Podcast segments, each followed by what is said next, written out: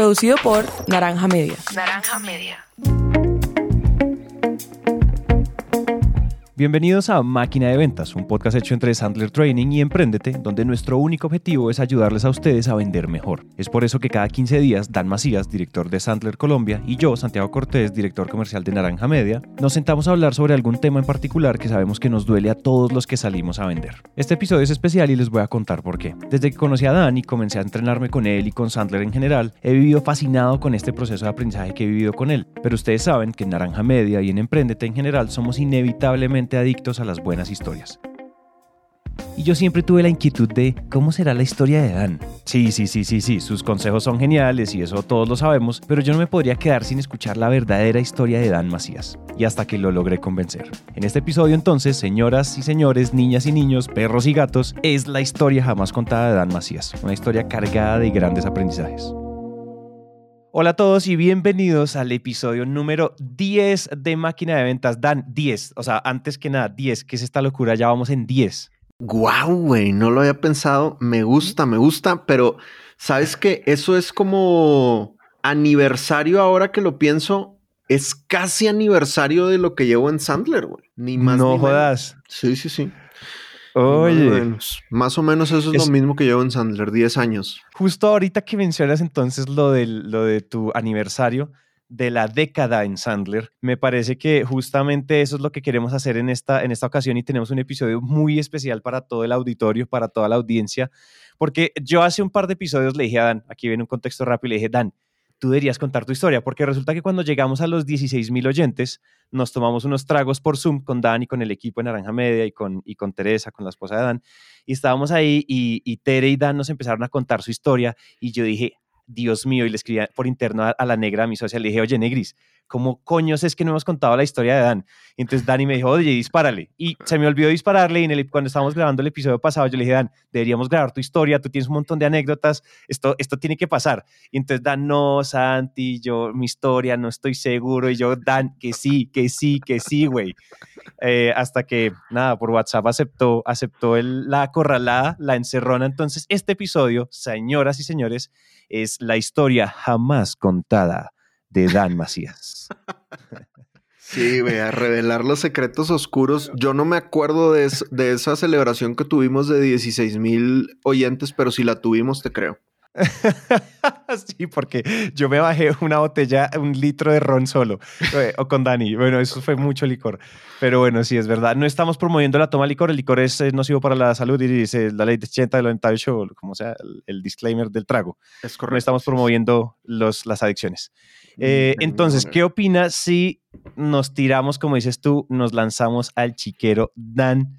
¿Cuál sería el génesis? O sea, ¿por dónde empezamos? ¿Dónde crees que vale la pena empezar el- la autobiografía de este libro de Dan Macías? lo que les quiero transmitir en estas di- distintas etapas de mi vida que les voy a contar es como tienen que encontrar algo que ustedes disfruten y que los haga felices y pues de todo corazón espero que, que las ideas que les quiero compartir hoy sirvan, sirvan para eso, ¿no? Porque vende más el vendedor feliz. Si tú eres feliz, vas a vender más. No es al revés, güey. A veces la gente piensa, si vendo más, voy a ser más feliz porque pues voy a tener más lana o lo que tú quieras. Y no es así, güey. Es, al- es al revés. O sea, si yo soy feliz, voy a vender más. Totalmente de acuerdo con esa premisa. Eso, eso fue, ese es, ese es todo un, un abrebocas. Para que veas. Estamos, Lo estamos ready, Freddy. Estuvo ensayando. Ya podemos apagar el teleprompter. Ahora sí comienza la terapia. Sí, sí, sí, es correcto, así es. Ahora sí vamos a improvisar, compadre. Con ese contexto, te- te- al chiquero, como, como te dije ahorita, o, o- A lo que vamos, sí, a lo que a vamos. lo que vamos. Entonces, a ver, ¿Dónde comienza? Acaseaba primero- 1800. Mentiras.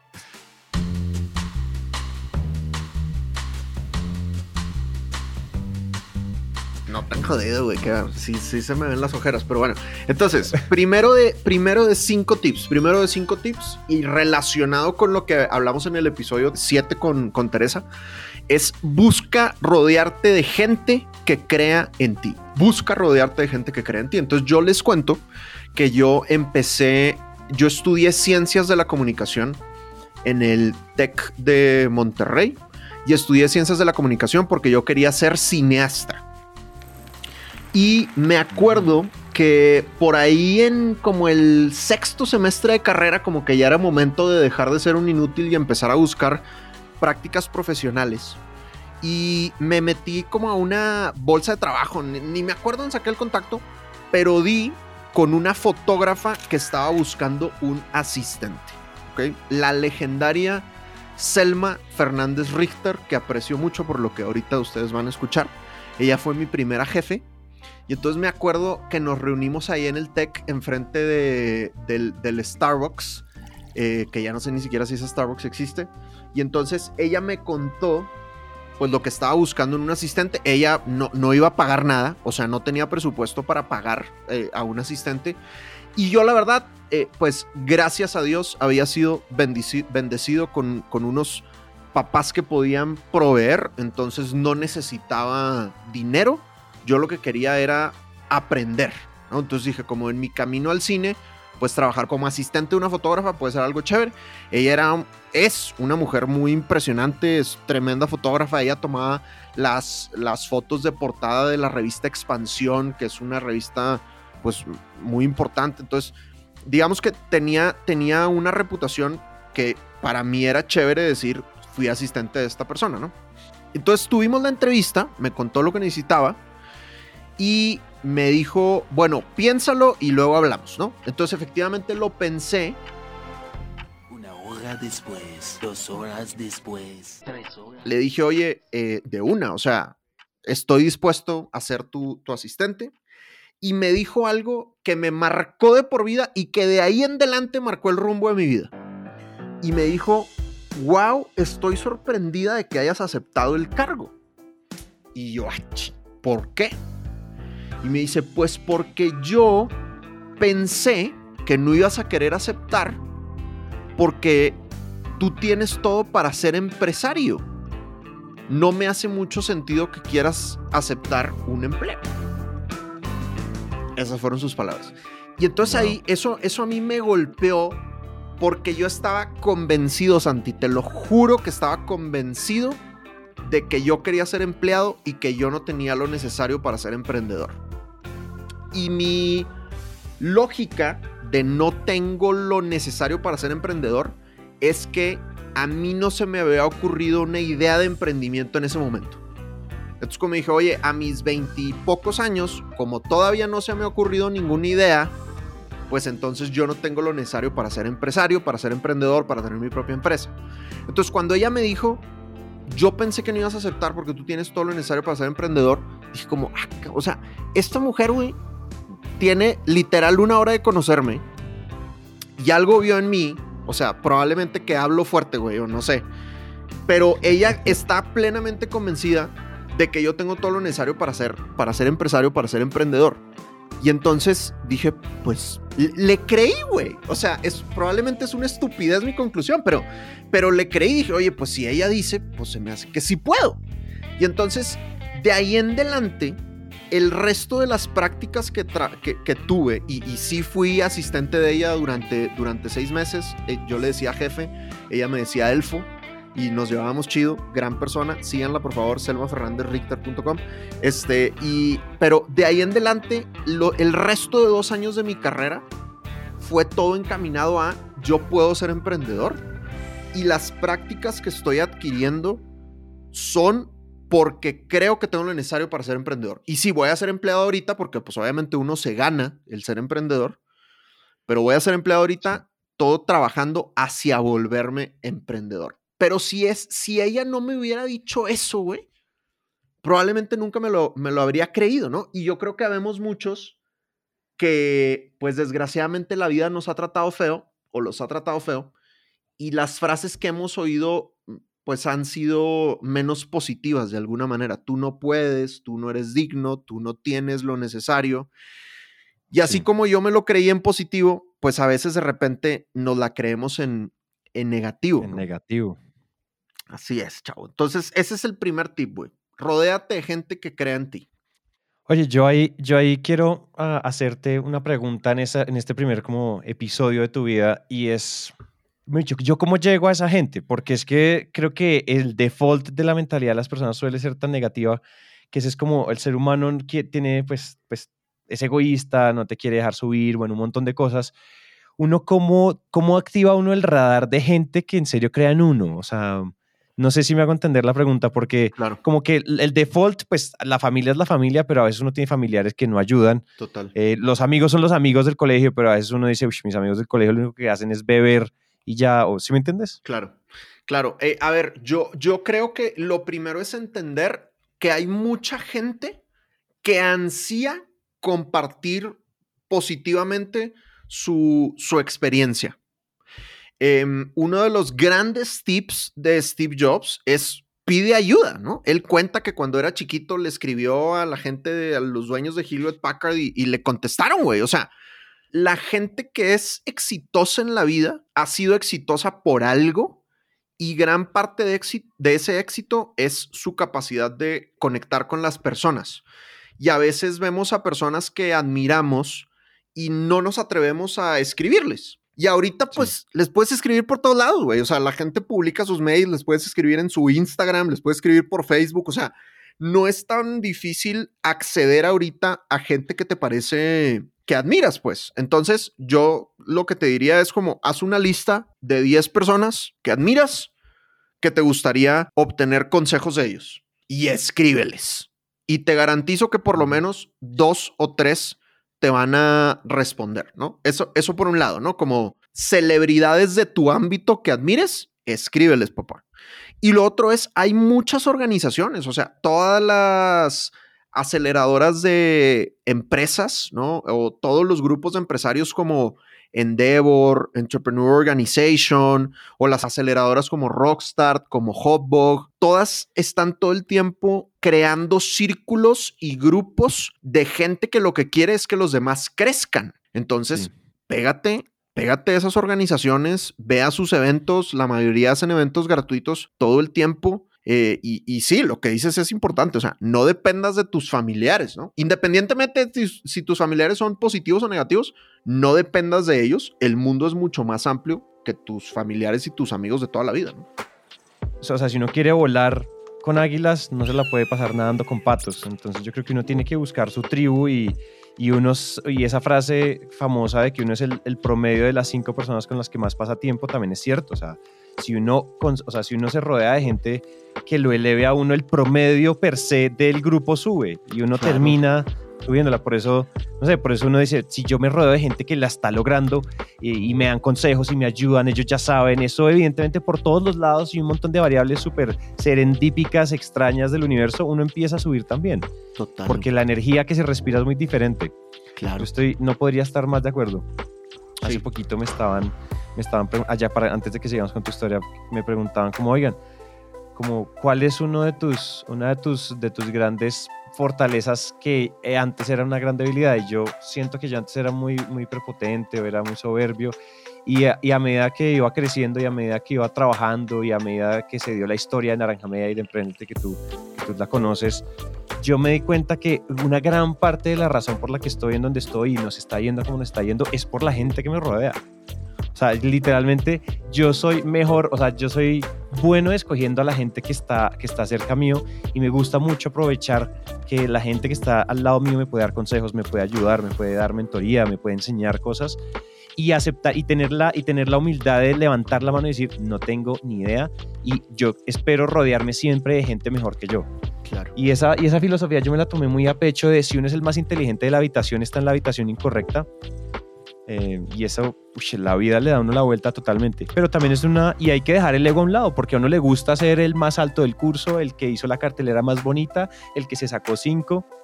Y yo era ese. En la universidad, en el colegio, yo era ese. Yo era el de cinco, yo era el, el, el, ni- el niño estrella, el más pilo, el que le va bien, el que no sé qué. Y, y después cuando uno se da cuenta que nada, o sea, nada, la vida te aterriza, te siembra y te dice, o usted es, o sea, cuota de humildad, las personas están, están para ayudarlo y, le- y si usted no sabe, levante la mano, deje la pena, sonrójese una vez, pero no se sonroje el resto de la vida. Total, güey. Sí, no, tú 100%. Y fíjate, todo, todos los, los distintos gurús que, que yo tengo, ¿no? O sea, Dave Matson, que es el CEO de Sandler, o, o- o Brendan Bouchard y eh, Russell Bronson, que son mis gurús de marketing, o el gurú de todo mundo, Tony Robbins, güey. Toda esa gente eh, eh, son, alumnos, güey. ellos todo el tiempo están estudiando, ellos todo el tiempo están pidiendo ayuda, todos están en masterminds, todos tienen coaches y mentores. Entonces, eh, lo que tú dices es, es muy real. La soberbia del ser humano es muy tremenda y, todos tenemos picos de soberbia donde nos creemos lo máximo y paridos por Zeus. Pero si tú te crees lo máximo, pues hasta ahí llegaste, papá. O sea, si tú te crees lo máximo, pues ya no hay crecimiento por encima de eso, ¿no? Entonces, definitivamente, claramente yo no soy un ejemplo, pero la humildad es algo que todos tenemos que echarle ganas por obtener, ¿no? Y fíjate que a, mí me gusta como tú lo como tú lo planteas y yo creo que si todavía no digo, ah, es que yo ya me conozco, de arriba para abajo, pero hay una cosa y es que una cosa es, o sea, cuando tú dices yo no soy humilde, yo no creo que tengas razón, yo creo que sí lo eres, pero es que humildad no es, ay, es ser el calladito, el taimadito, o sea, humildad, y porque yo también, o sea, cuando a mí me dicen, a mí me molestan en la empresa, dicen, no, pues es que Santiago, la, la mera humildad, ¿no? Entonces, la, la, es el sarcasmo en esencia, ¿no? Santiago es la mera humildad. Pero fíjate que una cosa es ser, una cosa es ser humilde y otra cosa es ser el, el, el solapadito, calladito, que no dice, es que tengo que decir sí, señora, todo. Eso no es humildad. O sea, humildad es eso, humildad es aceptar que hay gente que sabe más que yo, humildad es saber que uno tiene que pedir ayuda, humildad es saber que uno, si uno puede ayudar, uno debería ayudar, pero pues sí, a mí me gusta cacarear los huevos y decir que a mí me va bien y que yo cuadrupliqué mi hijo de madre empresa, ¿cuál es el problema? ¿Me entiendes? Claro. Eh, creo que ahí hay dos, ahí hay una línea y es súper delicada socialmente y esto probablemente genera algo de polémica. Dejen los comentarios si nos odian o nos aman, pero opinen sobre este concepto. Pero sí creo que ahí hay algo interesante. Dan, siguiente capítulo de tu vida. ¿Qué pasó después? Entonces, esta mujer te rayó el coco y entonces, ¿qué pasa después? Bueno, entonces yo me puse a, trabajar efectivamente. Eh, algo interesante que pasó es que me dediqué efectivamente al mundo del cine, o bueno, al mundo de la producción de, comerciales. Eh, y, tenaz, güey, o sea, miserable. Haz de cuenta que fueron seis meses de trabajar con Selma, pero luego me contrató, gracias a, a mi mamá profesional, Ana Ceci Torres, que era la directora de la carrera de periodismo. Yo estudiaba comunicación, pero ella era la directora de carrera de periodismo y, como que había clases que yo llevaba con, con ella eh, y, la quiero mucho. Ella me recomendó mucho a un amigo de ella, el legendario Pepe Quintanilla. Eh, que era un tipo que es productor de cine, productor de festivales de cine, eh, relaciones públicas. él me contrató Trabajé con él seis meses. Mi primer sueldo fue ir al Festival de Cine de Morelia. Impresionante experiencia, maravillosa. Y mientras trabajaba con él, sacaron una convocatoria de documentales, eh, un, un festival de documentales en Zacatecas, México. Nos ganamos la convocatoria, hicimos el documental, mandé al documental a varios festivales, estuvimos en 11 festivales internacionales, impresionante. Y entonces dije como, oye, esto del cine se me da, güey, porque hice un documental del 13 minutos, de 13 minutos del niño, del santo niño Atocha, güey. Pensé que ya era este, Steven Spielberg. Eh, y luego, entonces dije, bueno, ahora sí le voy a entrar al mundo del cine en serio y conseguí trabajo en unas producciones de comerciales. Y entonces me contrataron para unas producciones de comerciales. Ni siquiera me contrataron, güey. Creo que lo hice gratis o me pagaron una miseria, no me acuerdo. Y me acuerdo que el primer día fue llamado a las 5 de la mañana. Una madre así había que estar en el estudio a las 5 de la mañana y terminamos a las 2 de la mañana, güey. O sea, entonces, ese fue mi primera verdadera experiencia en cine. Fue para hacer un documental, perdón, un comercial de quesadillas, güey, de queso. La verdadera quesadilla te acompaña. y estuve a las 5 de la mañana a las 2 de la mañana y además, güey, voy a decir algo muy oscuro, me, me rocé, güey. O sea, mi parte íntima trasera quedó muy mal, güey, porque lo único que hice ese día fue pegar scotch para que no se manchara el piso del estudio. Entonces todo el piso del estudio tenía que estar cubierto con cartulinas y con papel. Entonces yo estuve de rodillas todo el día, güey, pegando eso. Y al día siguiente tenía llamado en otra producción, güey, en un cortometraje que también acepté trabajar gratis. Llegué tardísimo, el productor que ni siquiera me conocía me regañó. O sea, todo mal, güey. Entonces, después de como cuatro años de estudiar cine, Y, y después de que mi documental hubiera estado en 11 festivales internacionales, tuve en 48 horas dos experiencias reales del mundo del cine y dije, jamás me voy a dedicar a esto. güey. Jamás. El mundo del cine es miserable, güey. ¿En dónde están las alfombras rojas que yo no las veo? Lo odio, güey. O sea, ni jamás voy a trabajar en esto. Y entonces, el segundo tip que les quiero dar es no tengan miedo a cambiar de profesión. No tengan miedo a cambiar el rumbo. Un par de años después que ya había fundado mi empresa, me pasó lo mismo. Llevaba yo dos años con una empresa de diseño gráfico. No se había ido muy bien, pero yo tenía una frustración y es que yo no disfrutaba mi, mi trabajo, güey. La verdad es que no lo disfrutaba. Hacíamos logos, páginas web, lo hacíamos bien. Eh, mi, socio Oscar, que ahora tiene, una empresa súper chévere que se llama Astrolab, para que los busquen. Eh, él, él ahora se dedica al storytelling. Eh, él también abandonó la empresa porque tampoco estaba satisfecho ni con la sociedad, o sea, conmigo, ni con lo que hacíamos. Eh, pero también ahí me pasó que mm, tuve una conversación con un tío que se dedicaba a hacer eventos para Jack Daniels y para Heineken. Y entonces me, me comentaba pues que su chamba era hacer eventos llenos de whisky y cerveza impresionante, güey. Y yo como que, güey, o sea, yo no estoy disfrutando hacer logos y páginas web y este vato se la pasa de fiesta y se la pasa chévere con sus clientes, la fregada. Y entonces ahí tuve otra conversión y volví a cambiar de profesión en ese momento y terminé volviéndome socio de mi tío por, por un rato. Entonces, lo que les quiero decir es, no pasa nada si cambian el rumbo de su vida profesional, porque tienes que encontrar algo que realmente te guste y que te apasione. Y a veces le metimos muchos años estudiando o pensando que algo era nuestra vocación o nuestro destino y pasan los años y te das cuenta que no estás feliz, no estás satisfecho. Y yo creo que no pasa nada si, si haces el, el cambio, güey. Yo creo que no pasa nada. El mismísimo Dean Graciosi, que es un vato que acaba, eh, hace como dos o tres años superó, todas sus empresas vendieron más de mil millones de dólares. Él se había dedicado toda la vida a vender eh, real estate, finca raíz, y de repente dijo, oye, esto no me llena, y ahora se dedica a vender desarrollo personal. Entonces, creo que no pasa nada y todos le tenemos miedo, pero creo que no pasa nada si de repente dice, ¿sabes qué? No más, no es por aquí, no es por esta industria, no es este segmento, no es esta compañía, chao.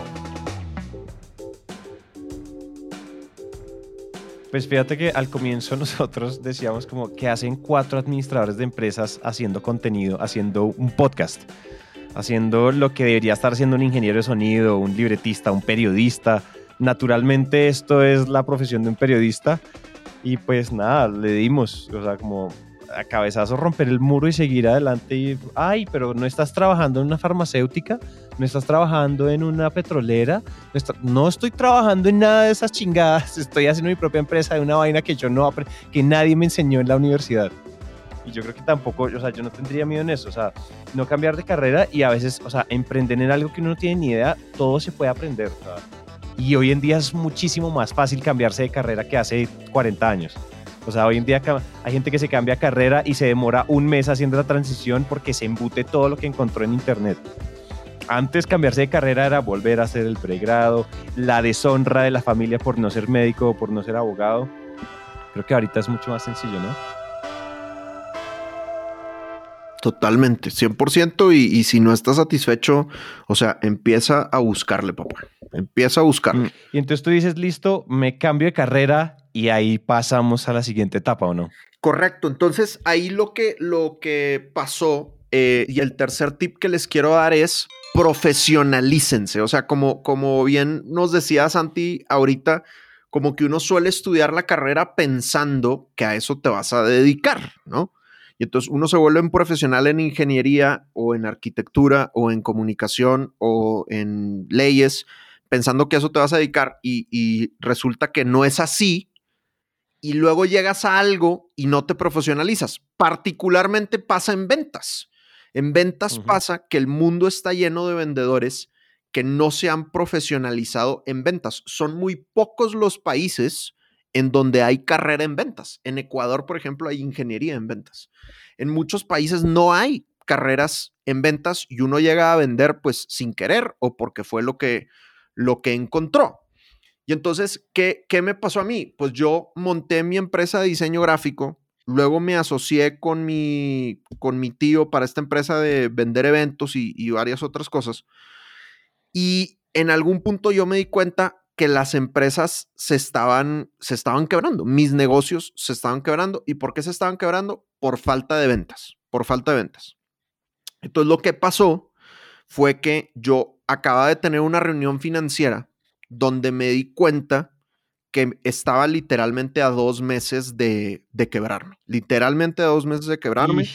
Y entonces em, a mí me pasa que cuando estoy muy estresado me duele mucho la cabeza. Gracias a Dios ya no me pasa tanto. Antes me pasaba muy seguido. Em, y a mí me duele mucho la cabeza, literal, de tener que ir al hospital a que me inyecten. O sea, las pastillas no es suficiente, sino que tengo que ir al hospital a que me inyecten para que se me quite el dolor de cabeza. Así me estreso yo, cada quien se estresa de maneras diferentes. Y entonces íbamos rumbo a casa de mi novia eh, y me tuve que parquear porque el dolor de cabeza era tan intenso que ya no, que no podía manejarlo. Y entonces me, me parqué en un, en un McDonald's ahí en Monterrey, el primer McDonald's que hubo en Monterrey.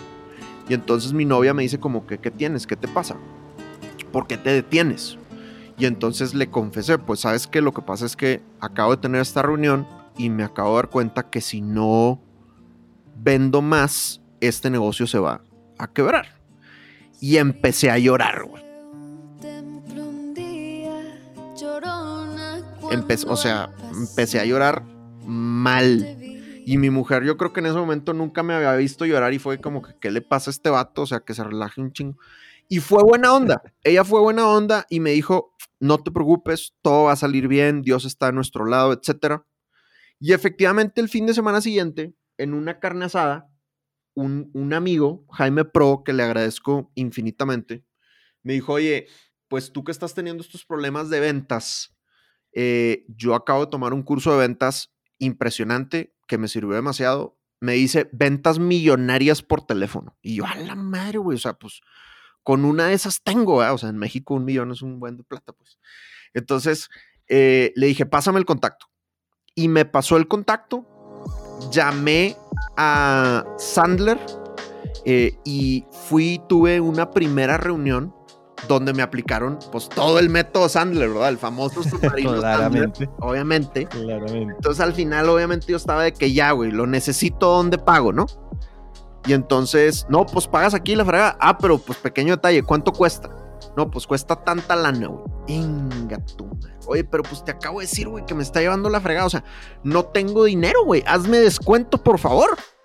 Y entonces me dice el vendedor Sandler, me dice, no, es que no estás entendiendo, güey. O sea, si no tienes el dinero, pues probablemente ahorita no es el mejor momento para que seas nuestro cliente. Madre santa, güey. O sea, después de que hablaba, acababa yo de abrirle mi corazón, me destruyó el ego.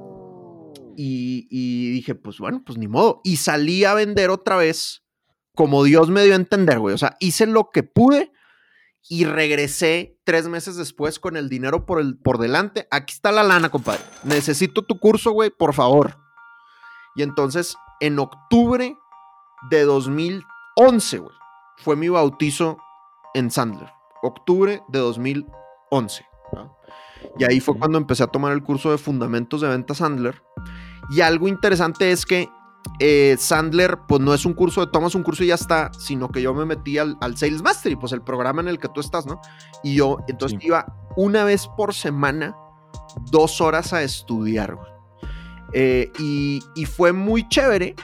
No fueron inmediatos los resultados, porque como todo en la vida, pues uno, si empieza a estudiar una nueva profesión o un nuevo idioma, pues no es inmediato, pues no. O sea, si te vas a clases de portugués, pues no es como que con ocho horas ya hablas portugués fluido.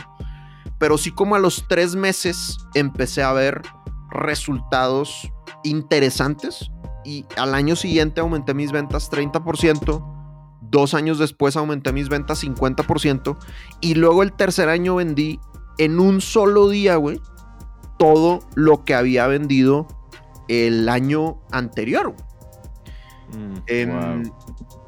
y, y ahí me di cuenta, dije, oye, esta vaina de vender me apasiona, güey. Esta vaina de vender me gusta y me gusta tanto que me quiero dedicar a eso. güey. Y entonces, de nuevo, después de año y medio de estar estudiando en Sandler, de nuevo tomé la decisión de cambiar de rumbo la, la profesión. Y esa es la decisión que más tiempo me ha durado, ¿eh? además. Y entonces aquí podríamos hacer un corte comercial y estoy seguro que la gente se escucha los comerciales porque acabas de dejar un cliffhanger muy pesado para el siguiente episodio de tu vida. Porque ahí es donde, ahí, es donde empieza, aquí es donde empieza lo bueno, el gran cambio, la gran coyuntura. Entonces, ¿cuál sería entonces ese siguiente capítulo? Dices, listo, ahora otra vez un segundo cambio de carrera. Ahora, o sea, ahora por qué ibas, es decir, ya está, y además sobre todo pensando una cosa, si la empresa ya estaba vendiendo tanto, si todo estaba yendo tan bien, o sea, ¿por qué carajos decidiste otra vez cambiar de rumbo? O sea, ¿qué, ¿cuál fue el, el proceso de pensamiento detrás de eso? Bueno, fíjate, esto tiene mucho que ver con este tercer tip que es profesionalízate. Y estos cinco pasos que les quiero contar los saqué de Tom, no sé cómo se escribe, güey. No sé si es Bileyu o Biliu, pero Tom Bilio, sí, Tom Bilio. Tom Bilio, güey. Crack de cracks, es un semidios. Crack de cracks. Y síganlo, por favor, porque publica cosas bien interesantes. Y entonces él publicó cinco cosas, cinco pasos para volverte un experto en el tema que quieras. Cinco cosas para volverte un experto en el tema, en el tema que quieras. Y entonces él lo que, lo que, los cinco pasos son: número uno, experimenta con muchas cosas.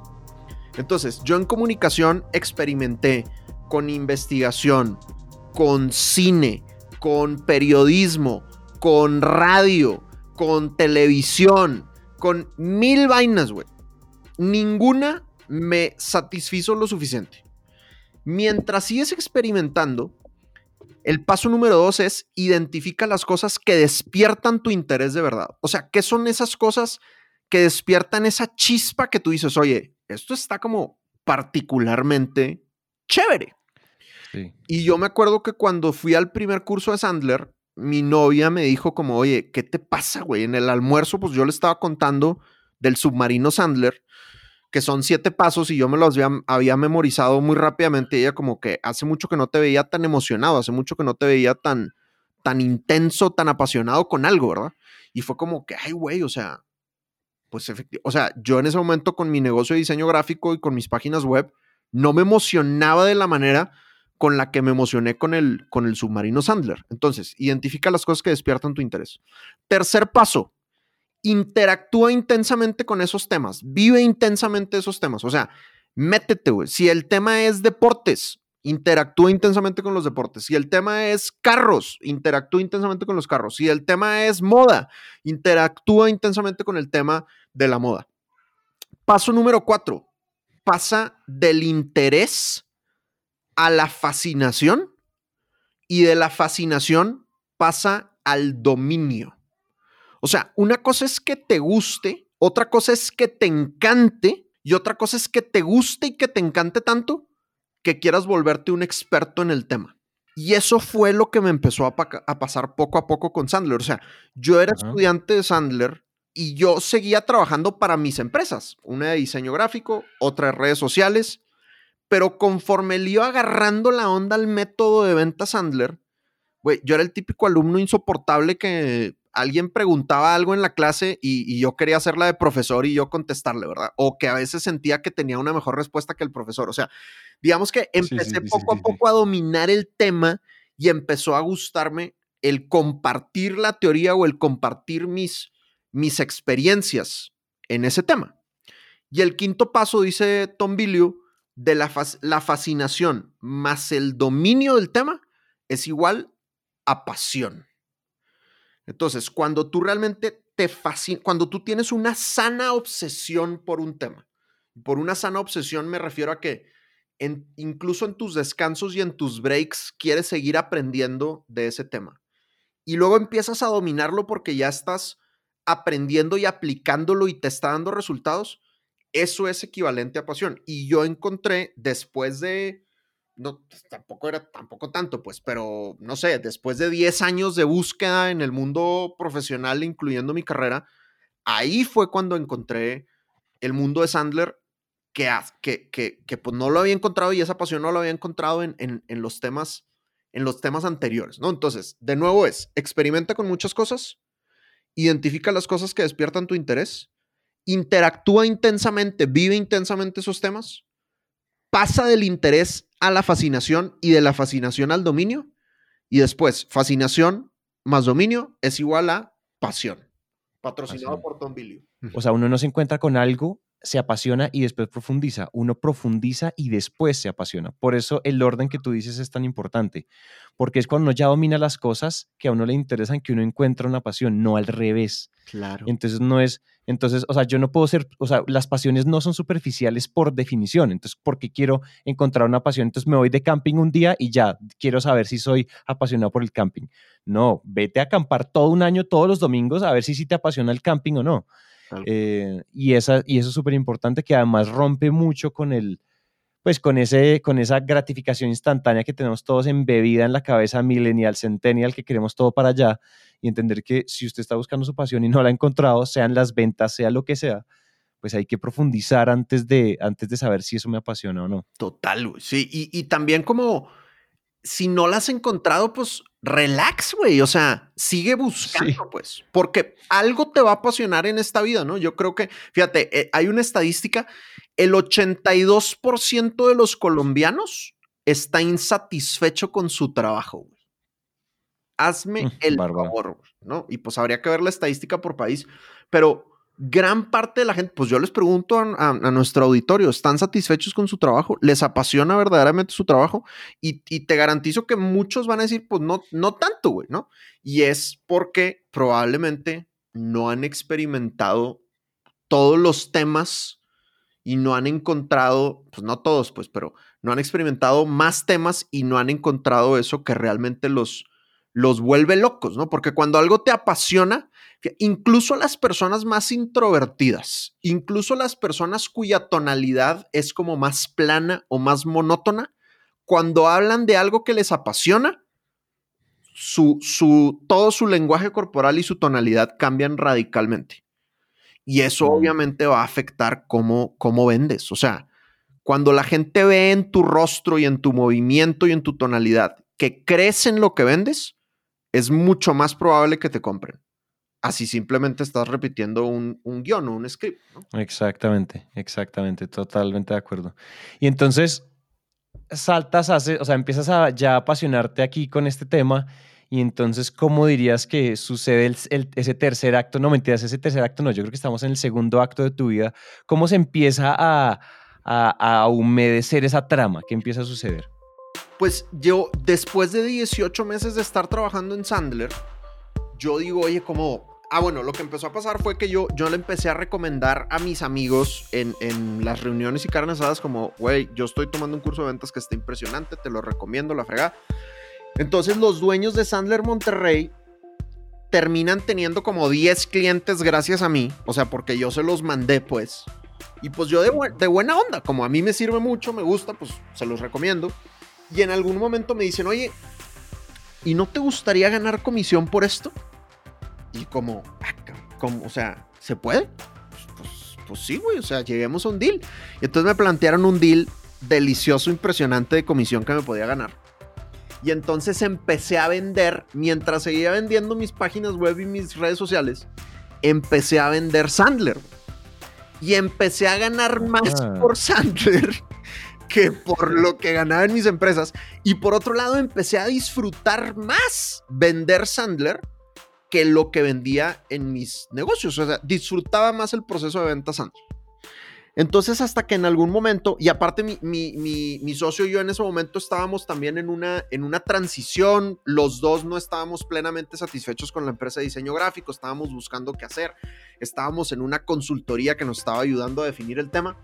Entonces como que se alinearon un poco los astros y yo le dije al dueño de, de Sandler Monterrey, oye, yo, yo quiero estar tiempo completo en Sandler. O sea, yo quiero estar full time.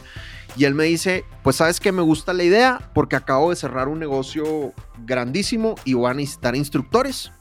Entonces, pues para que empieces a practicar, eh, das clase en, la, en dos semanas. Entonces me aventó Uy. literal como, tú vas a dar las primeras cuatro horas de fundamentos en dos semanas. Y yo, ah, pues chévere. ¿Y dónde está, o sea, dónde está el guion? ¿Dónde está el manual para preparar el curso? Y se ríe. Ja, ja, ja, ja. ¿Qué manual, compadre? O sea, si eres tan bueno, tú prepáralo, ¿verdad? Entonces, pues resulta que no hay manual para dar fundamentos de venta Sandler. Y entonces, pues nada, güey, me tocó inventarme, no inventarme, pues, pero inventarme la manera de dar fundamentos. Obviamente di la teoría Sandler, pero pues me tocó meterle mis anécdotas y ponerme a leer y le metí un chorro de horas. Y vi mis primeras cuatro horas de entrenamiento y no fueron tan miserables. No fueron impresionantes, pero no fueron tan miserables. Y lo disfruté mucho. Y a la mayoría de los alumnos como que medio les gustó. Entonces dije, oye, como que, pues esto me, me late, güey. O sea, me convence, ¿no? Y más o menos, ¿qué te gusta? Eso habrá sido como en marzo de 2013, en noviembre de 2014. eh, yo le digo a este cuate, me invitaron a la convención de Sandler en Baltimore y le digo, oye, pues ahora sí ya full time, güey. ¿Qué onda? Como trabajemos hacia allá, ¿no? Eh, yo pensando que me iba a decir, pues sí, me late que como a mediados del próximo año o a finales del próximo año, porque pues yo seguía teniendo mis empresas. Entonces me dice, de una empiezas el primero de enero. Bueno, no el primero porque es feriado. El 2 de enero empiezas, compadre. O sea, en un mes, haz de cuenta. Y yo como, a la madre, güey, se lo tomó más rápido de lo que yo tenía pensado. Este, y, pero dijimos, de una, güey, de una, hágale. Y entonces terminamos vendiendo la empresa de diseño gráfico y de redes sociales, la terminamos vendiendo eh, y yo me metí a trabajar tiempo completo en, en Sandler. Eh, y ahí empezó, pues ya formalmente mi historia en Sandler en, en enero de 2000, en enero de 2014. güey. Pero tú ya tienes, o sea, 10 años con Sandler, pero formalmente como camellándole derecho, 6 años con Sandler ya. Exactamente, así es, exactamente. Impresionante. Y aquí el, el cuarto Pero- tip que les quiero dar Dale, dale. es busca vender algo que te permita tener el estilo de vida que quieres tener. Busca vender algo que te permita tener el estilo de vida que quieres tener. Entonces, una cosa que a mí no me gustaba de vender diseño gráfico, páginas web, etcétera, que hay gente que le gusta y que bueno, o sea, no estoy en contra de ese negocio, me parece un gran negocio, pero es que era un trabajo de 24 horas. Entonces, pues de repente yo podía estar en misa el domingo y me entraba una llamada de un cliente porque se le había caído la página de internet y necesitaba urgentemente que esa página se, se resolviera, ¿no? Entonces, eso era una cosa que a mí me incomodaba. Mientras que Sandler es un negocio muy noble que pues sábados y domingos no vas a tener generalmente interacción con los clientes porque los clientes no lo necesitan, porque los clientes también lo están descansando. Es un negocio de capacitación que pues generalmente los entrenamientos, si son de todo el día, son de 8 a 5 y pues que hay que parar para almorzar. O sea, es un ritmo, o sea, si ustedes recuerdan parte de por qué me salí del cine, es porque el cine requiere una entrega física y espiritual absoluta. Y pues yo la neta soy más flojo, güey. No aguanto tanto. ¿me explico? Entonces yo necesitaba algo más, más sereno. Y pues este negocio a mí me da ese estilo de vida que, que yo quiero, ¿no? Eh, y lo otro es que desde que yo entré a Sandler, entré con el objetivo de ser socio en la empresa. No entré siendo socio, pero entré con el objetivo de volverme, de volverme socio. Y pues poco a poco me lo fui ganando hasta que en noviembre del año pasado, Teresa y yo compramos Sandler Colombia. Y entonces ahora pues los socios de Sandler Colombia somos Teresa y yo, fuimos empleados durante un buen tiempo, eh, pero mm, con esa mentalidad de, oye, yo quiero tener el estilo de vida que quiero tener, lo tengo claro, lo tengo definido, quiero tener estilo de vida. Entonces, pues hicimos todo lo que tuvimos que hacer Y, y, al final terminamos comprando Sandler Colombia en noviembre del año pasado. Y pues gracias a Dios, la vida nos ha tratado bien. Profundamente agradecido con nuestros clientes, eh, con nuestros escuchas, porque pues nos podemos dar el estilo de vida que, que, que queremos y pues viajamos y tenemos vacaciones y, y lo disfrutamos mucho. Y yo creo que muchas veces trabajamos en empresas o vendemos cosas que no nos dan el estilo de vida que queremos tener. Entonces, no estoy diciendo que la vida tenga que ser fácil, creo que ese estilo de vida nos lo tenemos que ganar, pero tenemos que pensar en cuál es el estilo de vida que quiero tener y trabajar hacia allá. Si te gusta vivir en la playa, ¿qué estás haciendo para tener tu casa en la playa? Si te gusta viajar, ¿qué estás haciendo para viajar? Si no te gusta viajar y quieres quedarte fijo en tal lugar, pues ¿qué estás haciendo para quedarte fijo en tal lugar? Y muchas veces nos dejamos llevar por el sistema y por el empleo que conseguimos y se, se nos olvida el estilo de vida y, y, acuérdense que pues uno trabaja para vivir, no vive para trabajar. Entonces busca vender algo que te permita tener el estilo de vida que quieres tener. Ahorita yo me acuerdo que tú me decías antes de, de, comenzar a grabar y creo que este podría ser el tercer acto de tu historia, cuando me decías que uno pues va a ser feliz cuando vea el impacto que tiene en la vida de las otras personas. Es decir, ya tiene, ya entendimos la primera parte de la ecuación y es que esto que vendo, esto que hago, esto a que me dedico, me hace a mí feliz al 100%, me da el estilo de vida que yo quiero, me apasiona, me dan ganas de profesionalizarme, me dan ganas de profundizar. Sin embargo, cuando tú ya volteas y dices, listo, yo ya estoy check, por decirlo de alguna manera, y te volteas a ver a, a las personas que reciben lo que tú estás dando, tus colegas de trabajo lo que, o los, lo, lo, que, los que usan el producto y el servicio que tú estás vendiendo y ves el impacto como que ahí la cosa coge un nivel Saiyajin aún más, más evolucionado, ¿no? Sí, no, tre tremendamente, tremendamente, o sea, eh, precisamente lo dijiste con palabras perfectas. Eh, quinto, quinto tip patrocinado por Santi de nuestro episodio de hoy. Vas a ser feliz vendiendo cuando veas el impacto que tienes en la vida de las personas. Además de vender algo que te permita tener el estilo de vida que quieres tener, tienes que vender algo que tú sientas, te sientas satisfecho de que efectivamente estás haciendo el mundo un lugar mejor. Yo creo que las empresas tienen dos objetivos en este planeta. Solo dos. Objetivo número uno, generarle utilidades a los dueños. Objetivo número dos, hacer de este planeta un lugar más decente. That's it. No hay más objetivos. Si tú, siendo dueño o siendo empleado, no importa si eres dueño o si eres empleado, no sientes que estás aportando tu granito de arena al planeta y a las personas, en algún momento vas a sentir ese vacío.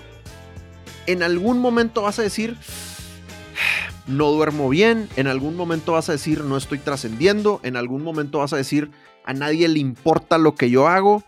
Y eso no es chévere, güey. Eso no es chévere porque a fin de cuentas los seres humanos en algún momento vamos a dejar de estar en este planeta independientemente de si crees en el más allá o no crees en el más allá, yo creo que todos tenemos en el fondo de nuestro corazón y de nuestra alma el deseo de alguna manera permanecer. Y la manera de permanecer y la manera de trascender es impactando la vida de las personas, es decir, haciendo a los demás más felices de alguna manera. Y creo que lo podemos hacer de muchas maneras. Puedes vender impermeabilizante, puedes vender instrumentos musicales, puedes vender podcast o cursos de ventas, pero de alguna manera tocas la vida y los corazones de las personas. Si tú no estás sintiendo eso, o tú tienes que cambiar, o tienes que cambiar lo que estás vendiendo.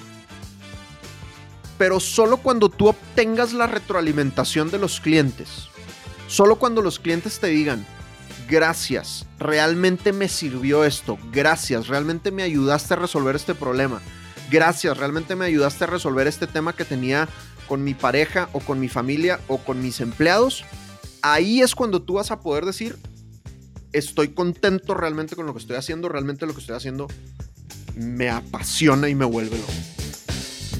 Hay mucha gente que puede estar escuchando esto y ojalá nos escuchen y sientan de pronto la cachetada en la cara y es, no importa, o sea, no importa en donde estén y en, en donde se sientan estancados, siempre hay luz al final del túnel, ¿no? De pronto suena clichésudo, pero uno no tiene, o sea, cambiarse de profesión no tiene por qué ser pavoroso. Eh, de pronto da miedo renunciar a una empresa en plena pandemia, eso es normal, claramente de pronto el, timing también hay que, hay que repensarlo y ni siquiera, ¿sabes? Creo que, creo que no- uno no debería, la vida es muy corta, mira, ha- había una frase muy bonita que dijimos en uno de los episodios que hacemos para, para protección y es, la vida es lo suficientemente corta como para andar con prisa, pero también es lo suficientemente larga como para no tener miedo a aventurarse en nuevas, eh, con nuevos objetivos, en nuevos proyectos y en nuevas carreras y en nuevas cosas. Entonces, claro, hay que, o sea, la vida es corta, es decir, tenemos, o sea, tenemos 90, en promedio tenemos 80 años para hacer lo que venimos a hacer a esta tierra. Pero también no hay problema, si a los 30, 40 años me siento como un mosco en leche, pues ¿cuál es el problema de decir, oiga, ¿sabe qué? Por aquí no era. XY profesión, XY empresa en la que trabajo, XY empresa que tengo. Mira que tú eras, tú estabas teniendo, tú tenías una empresa de diseño gráfico, vendían, les estaba yendo bien, ya no estaban al borde de la quiebra. O en otra dimensión hay un Dan Macías que se está ganando premios de diseño en Monterrey. en otra dimensión, ¿me entiendes? Entonces, pero ¿y cuál es el miedo? En esta dimensión, Dan dijo, ¿sabe qué? Me voy para Colombia a mirar qué pasa, de puro colono. O sea, a colonizar Colombia y mira dónde estás. O sea, lo peor que puede pasar es que las cosas no salgan y si las cosas no salen, ¿cuál es el problema también? Yo creo que hay que dejarle un poquito el miedo a, a hacer virajes de 180 grados, porque es que a veces somos muy tibios en, las, en, la, en los virajes que damos y en las curvas que tomamos de, de 10 grados, de 15 graditos, de 12 grados. A veces hay que girar el timón hasta que no de más.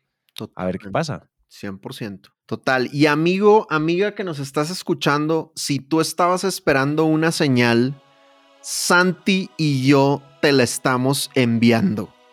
Si no estás plenamente satisfecho con lo que vendes, si no sientes que estás impactando al mundo, si no sientes que puedes obtener el estilo de vida que estás buscando, ¿qué estás esperando? Te juro que del otro lado hay una vida más feliz.